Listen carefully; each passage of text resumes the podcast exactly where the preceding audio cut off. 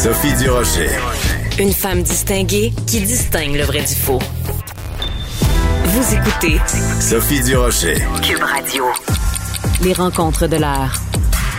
Marie-Claude Barrette et Sophie Durocher. La rencontre Barrette du Rocher. Cette histoire vraiment est bouleversante. Euh, le conjoint des 45 dernières années de la comédienne André Boucher qui fait toute une révélation, pardon, qui nous apprend que euh, la comédienne qui est morte en septembre, euh, en fait, elle a elle-même mis fin à ses jours parce que elle avait demandé l'aide médicale à mourir, ne l'avait pas obtenue. Évidemment, c'est un sujet qui nous ébranle tous. Marie-Claude Barrette aussi. Marie-Claude, euh, c'est toute une révélation. Je ne l'avais pas vu venir du tout, euh, la mort d'André Boucher euh, par suicide. Qu'est-ce que ça te, qu'est-ce que ça a provoqué chez toi comme, comme réaction, comme réflexion? Ben, tout d'abord, moi, j'étais, je trouve, ça m'a fait de la peine quand elle est décédée. André Boucher, c'est une femme que j'aimais beaucoup. C'est une femme qui était, qui a toujours été en avance sur son temps aussi. C'est une femme qui était absolument flyée. Jean-Pierre Bélanger, son conjoint, c'est un homme d'une douceur incroyable, euh, aimant. Tu sais, c'est un couple qui s'est aimé pendant près de plus de 45 ans. Et quand j'ai appris sa mort, ça m'a fait, ça m'a fait quelque chose, évidemment. Et de, de savoir euh, qu'elle souffrait tellement qu'elle a dû elle-même mettre fin à ses jours euh, en se suicidant, je te dirais que ça m'a rempli de tristesse. Euh, je l'imaginais dans ses derniers retranchements. Ce qu'on comprend hier, Jean-Pierre Bélanger s'est confié à Pénélope McQuaid à la radio, puis lui disait qu'il a été faire des commissions. Elle lui a demandé il en avait pour combien de temps? Il lui a répondu pendant qu'il faisait ses commissions. Elle l'a appelé avec une faible voix pour lui dire je vais pas bien, viens-t'en. Et quand il est arrivé, il l'a vu, était sur le plancher. Euh, elle était vivante, mais il n'a pas pu parler avec. Il a appelé, elle est morte à l'hôpital. Mais, mais on peut imaginer, tu sais, comme il dit, tout ça, c'est tout sauf une mort digne. Mm, exactement. C'est tout sauf une mort dans la dignité. Elle a demandé, pas une fois, mais deux fois, l'aide médicale à mourir. Mais comme ça ne rentre pas, j'imagine, dans les critères euh, déjà établis pour recevoir l'aide médicale à mourir, ça lui a été refusé les deux fois et elle n'en pouvait plus. Alors, c'est, ça fait réfléchir cette histoire-là beaucoup. Il euh, faut vraiment que tu souffres pour en arriver là. Tu sais. Quand tu, on, quand on fait la liste de tout ce qu'elle avait, parce que moi j'ai cette image-là, euh, tu sais, comme chroniqueuse culturelle, je suis souvent invitée à des premières de spectacles, puis très souvent, André Boucher était là avec Jean-Pierre Bélanger et elle marchait avec une canne. Elle était très fragile, elle était toute menue, puis euh, bon, perclue euh, d'arthrite. Et, j'ai, je vais garder toujours ce souvenir-là de, de Jean-Pierre Bélanger, ce bel homme droit, beaucoup plus jeune qu'elle, qui aidait André Boucher très diminué physiquement, toujours attentionné euh, avec elle. Et là, quand on apprend tout la, douleur physique qu'elle avait. Écoute, 15 opérations qu'elle avait subies, des infections à répétition. Elle avait perdu 70% de ses capacités physiques, 30% de ses capacités intellectuelles. Elle avait donc cette arthrite déformante. Et Jean-Pierre Bélanger disait au Journal de Montréal, Journal de Québec, les six dernières années de sa vie ont été un véritable calvaire pour elle. Comment se fait-il que quelqu'un qui a autant de souffrances n'a pas le droit de mourir dans la dignité au Québec en 2021?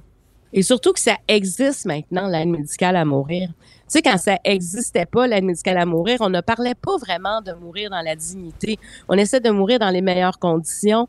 Mais une fois que c'est là et qu'on on, parle de ça avec, on en a parlé il y a quelques, la semaine dernière, tu sais, euh, à quel point, euh, quand c'est fait, à, quel point ceux qui, qui voient une personne nous quitter par l'aide médicale à mourir, à quel point ça se fait dans la douceur.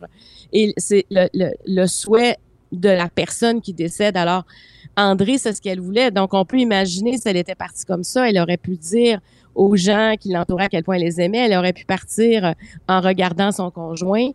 Et là, c'est pas ça qui s'est passé. Donc, on sent pour Jean-Pierre que ça sera difficile, tu sais, de faire la paix avec ça parce que on le sait que ça aurait pu être autrement. Mm. Alors, c'est difficile. Euh, c'est difficile à comprendre, dans le fond. Est-ce que, est-ce que ça doit être encore élargi? En même temps, Jean-Pierre euh, disait dans l'entrevue euh, qu'on lui a dit à l'hôpital, il aurait fallu qu'elle insiste davantage. Ben là, Ben oui, pour comment- recevoir l'aide médicale à mourir, Ben puis elle oui. l'aurait reçue. Donc, à quelque part, elle était éligible. Donc, il y a- il y, a comme une zone grise, là. C'est ça, il y a quelque chose qui est pas clair. Il y a quelque chose qui est pas clair, puis en même temps, il dit, euh, on lui a dit quand elle est allée euh, chez le médecin qu'il fallait qu'elle fasse une longue réflexion. Mais comment tu peux demander à quelqu'un qui a 30 euh, de, qui a Ben perdu oui. 30 de ses facultés cognitives de faire une longue réflexion, puis en même temps, si elle est elle-même dans le, le, le cabinet du médecin et que c'est la deuxième fois qu'elle y c'est parce que la réflexion, elle est faite. Et c'est ce que nous dit euh, Jean-Pierre Bélanger. La réflexion, elle l'avait faite. Elle la voulait, l'aide médicale à mourir. Donc, c'est sûr que moi, je, je, je, je pense qu'il faut euh, bien sûr écouter ce que nous dit Jean-Pierre Bélanger. En même temps, moi, j'aimerais aussi beaucoup avoir le point de vue du corps médical pour savoir pour Oui. quelles raisons et basé sur quels critères l'aide médicale lui a été refusée. Mais il faut remercier Jean-Pierre Bélanger d'avoir mis ça sur la place publique parce que ça provoque cette discussion-là. Oui. Et, c'est ça qui est important parce qu'il y a encore des gens qui ont une réticence. Il y a encore des gens qui ont des préjugés, qui ont des stéréotypes par rapport à l'aide médicale à mourir. Mais moi, j'aimerais leur dire à ces gens-là, imaginez-vous les derniers instants d'André Boucher tels qu'ils ont été versus ce qu'ils auraient été si elle avait été entourée des gens qu'elle aime dans un hôpital avec un médecin qui vient la voir et qui lui donne des injections pour eh, abréger sa souffrance. C'est le jour et la nuit, Marie-Claude? Et elle n'aurait pas été seule, tu sais, Voilà. profité de l'absence de Jean-Pierre Bélanger pour dire, OK, c'est maintenant que je dois le faire. Euh, alors, on peut imaginer dans quel état elle était. Euh, non, c'est terrible. Et je, moi aussi, ça me, je me dis, il y, a, il y a des réponses, on veut des réponses à ça. Et c'est pour ça qu'il le fait publiquement aussi. Il y a une chose qui me frappe aussi euh, dans, dans les propos de Jean-Pierre Bélanger, Marie-Claude. Euh, il dit, euh, ben, tu sais, avant, on se posait pas ces questions-là quand l'espérance de vie était de 40 ans. Il dit maintenant, l'espérance de vie est beaucoup plus grande, donc les gens vivent beaucoup plus vieux, donc avec toutes sortes de maladies. Et c'est tellement important ce qu'il dit Jean-Pierre Bélanger parce que on va se retrouver avec, en effet, beaucoup de gens, tu sais, vieillir puis euh, euh, rester euh, très, très longtemps sur Terre, c'est bien si c'est dans des conditions idéales, mais la population est vieillissante et ces questions-là, on va être de plus en plus nombreux à se les poser. Oui, alors faut se les poser maintenant. Puis c'est ce c'est ce qu'il met sur la table et je pense que honnêtement, je pense qu'on va en parler beaucoup de de ce qu'il nous a annoncé hier. Parce que puis ça va éveiller aussi des gens qui vont dire, écoute, se suicider là, c'est quelque chose là. Je veux dire, c'est c'est que tu arrives à, c'est ton dernier rempart euh, pour mettre fin à tes souffrances. Et c'est ce qu'on comprend, c'est pas ça qu'elle voulait. Et elle, elle, c'était sa seule option finalement. Mais c'est quand même pas ça qu'elle voulait dès le départ. Elle voulait mourir dans la dignité. Alors, je trouve que combien de gens, parce qu'il y a beaucoup de suicides hein, chez les personnes âgées. Et ça, c'est un a- tabou. Ça, c'est un tabou, Oui. là. Oui, c'est un tabou, on n'ose pas le dire. Mais il y a, moi, j'ai- euh, j'ai des amis, entre autres, que leurs parents se sont suicidés euh, à, très avancés en âge parce que, le, parce que la souffrance était trop grande, parce que la vie avait plus de sens euh, avec cette souffrance-là, puis ils avaient l'impression d'être un poids pour la famille. Donc, euh, ce qui arrive dans ce temps-là, ils mettent fin à leur jour. Mais pour ceux qui restent, là, c'est très difficile de faire la paix avec ça. C'est très difficile de faire un deuil parce que tu as l'impression que tu aurais pu faire quelque chose puis tu ne l'as pas fait. Alors que l'aide médicale à mourir, il y a un accord. Exactement. Il y a une, il y a une volonté. Il y a, un- il y a, il y a comme pas une décision commune, mais, mais ça se fait pas de. T'es pas isolé quand ça arrive. Ça arrive pas seul, l'aide médicale à mourir. Il y a une bienveillance, en fait. Oui. Il y a une bienveillance et euh, c'est on, on appelle ça par compassion aussi. En fait, euh, c'est c'est il y a de la compassion puis de la bienveillance. C'est vraiment les deux choses que tu peux euh, souhaiter euh, le plus. Écoute, euh, Marie-Claude, comme chaque fois hein, qu'on parle de suicide sur les ondes, je trouve que c'est important de redonner euh, les euh, les numéros de téléphone où les gens peuvent appeler si vous Ouais. allez pas bien, si la déclara la, la discussion qu'on vient d'avoir avec Marie-Claude, si ça vous donne des idées noires. Euh, vous n'êtes pas seul. Je vous donne le numéro 1-866 appel à PPE 2 L E. Donc, vous composez les chiffres qui correspondent à ces, à ces lettres-là. 1-866 appel. C'est important de le dire. Les, euh, les, les gens sont là pour vous écouter 24 heures sur 24, 7 jours euh, sur 7. Marie-Claude, je pensais jamais me passionner pour un sujet de sport parce que je sais pas si tu le sais, mais le sport, c'est la seule section dans un journal. Je passe par-dessus. Tu sais, je fais avec mes doigts, là, ça fait wang, wang, wang, wang, wang, wang, wang à la vitesse de l'éclair. Je m'en m'en vais à la section économie, puis je passe par-dessus le sport. Mais là, c'est un sujet drôlement intéressant de sport que tu nous proposes aujourd'hui. La possibilité que ce soit une femme qui, euh, je sais même pas c'est quoi le poste exact, là, je sais quoi, c'est quoi. Directrice Ah, générale. Bon, Directrice merci. générale du Canadien de Montréal. Ouais, oui, il paraît qu'il cherche quelqu'un. Hein. J'ai vaguement entendu parler de Ben ça. oui, oui, il y, a un, il y a un siège qui est vacant. Bon. d'ici janvier, on devrait savoir qui va occuper ce siège et on, on comprend que c'est majeur euh, être directeur, être directeur général ou directrice générale du Canadien.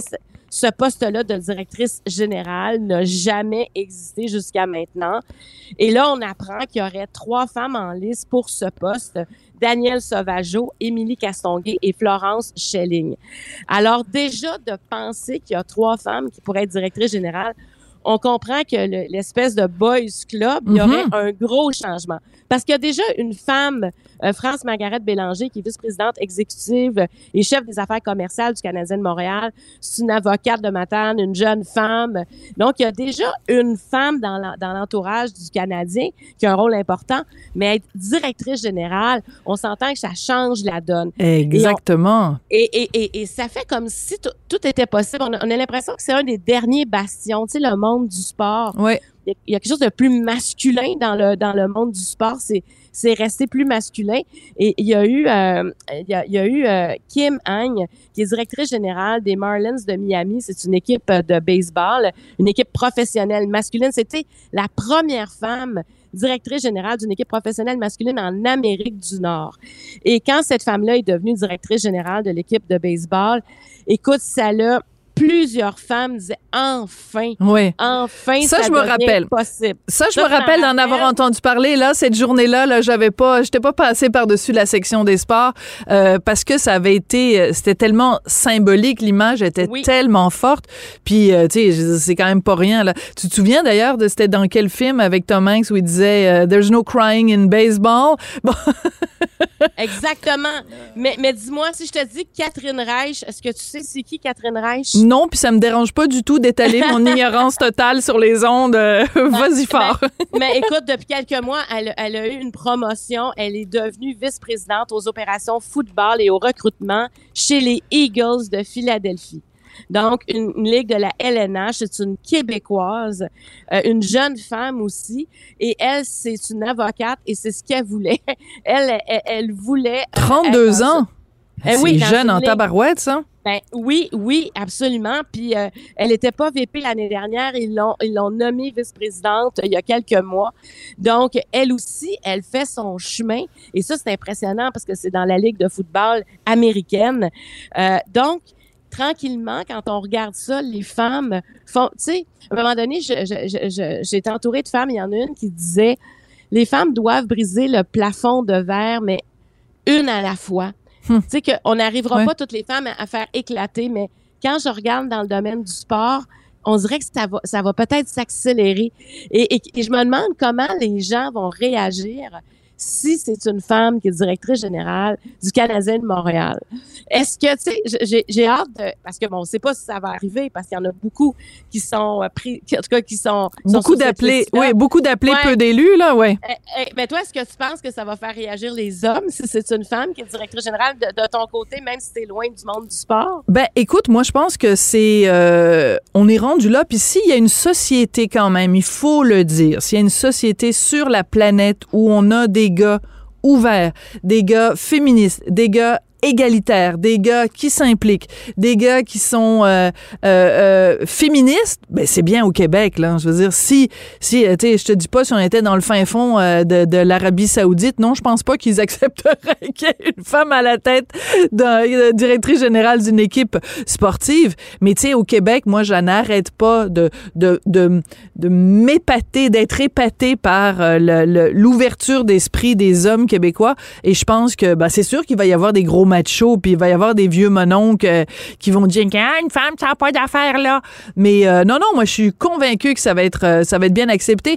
Par contre, il faut, tu sais, parmi les noms, les trois noms que tu m'as donnés, euh, le pédigré de chacune de ces femmes-là, c'est des femmes qui s'y connaissent en sport puis tout ça. Je pense qu'une des questions, par exemple, qui va être importante, c'est est-ce que cette personne-là est, est, bilingue, est-ce qu'elle parle bien français, etc.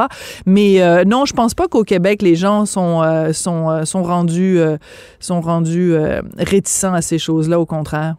Ah non, mais déjà d'apprendre ça, on dirait que ça donne de l'espoir. Puis je pense à toutes les jeunes filles qui grandissent Oui. où, où tout est possible. Tu sais, on, on a, on a moins de limites. En fait, ce plafond de verre-là, on le verra plus à un moment donné. Il sera plus là. Alors, j'espère que ce sera une de ces trois-là parce que moi, je, oui, pour la compétence, et ces trois femmes-là sont compétentes. Et après, ben, moi, je suis pour, euh, pour qu'il y ait une première femme. Écoute, ce serait, ce serait la première femme directrice générale dans la Ligue nationale de hockey. Alors, euh, c'est pas banal. Et Ouais. déjà qu'il y a cette ouverture-là, euh, moi, je trouve ça intéressant. Donc, ça, écoute, on va en reparler, là, parce que ça, c'est à suivre, là. À Faut suivre. vraiment qu'on suive. Ouais, OK. ouais, on va Donc, tu vas me forcer-. Tu vas Oui. me forcer à aller lire ces pages-là par-dessus Oui. lesquelles je passe. Donc, euh, ben merci de faire mon éducation. Tiens, tu seras mon, mon prof de sport, euh, sport 101. Absolument, absolument, sans problème. Mais je sais par contre que le Canadien, ça va pas bien. Là. Tu sais, c'est comme ça, c'est Oh. l'étendue de ce que je sais. Je sais que ça va pas bien. Non, mais, mais ça va pas, mais ça va pas du tout. Puis tu sais, le, le, le Canadien de Montréal, je trouve que ça joue beaucoup sur l'humeur des Québécois. Oui. Et euh, tu sais, on est, on a vraiment comme un baromètre en lien avec euh, le hockey. Puis euh, ça, tu sais, quand, quand on s'est rendu en série, là, c'était vraiment, on était heureux, tout le monde était devant sa télé à la même heure. Là, je pense qu'on est un peu plus désengagé. Mm. On dirait qu'on veut se tenir loin. Non, mais ça va pas vraiment bien. Alors, euh, ça peut que s'améliorer, c'est l'avantage. Voilà. Hey, merci beaucoup, Marie-Claude. À demain. Merci, à demain. Au revoir.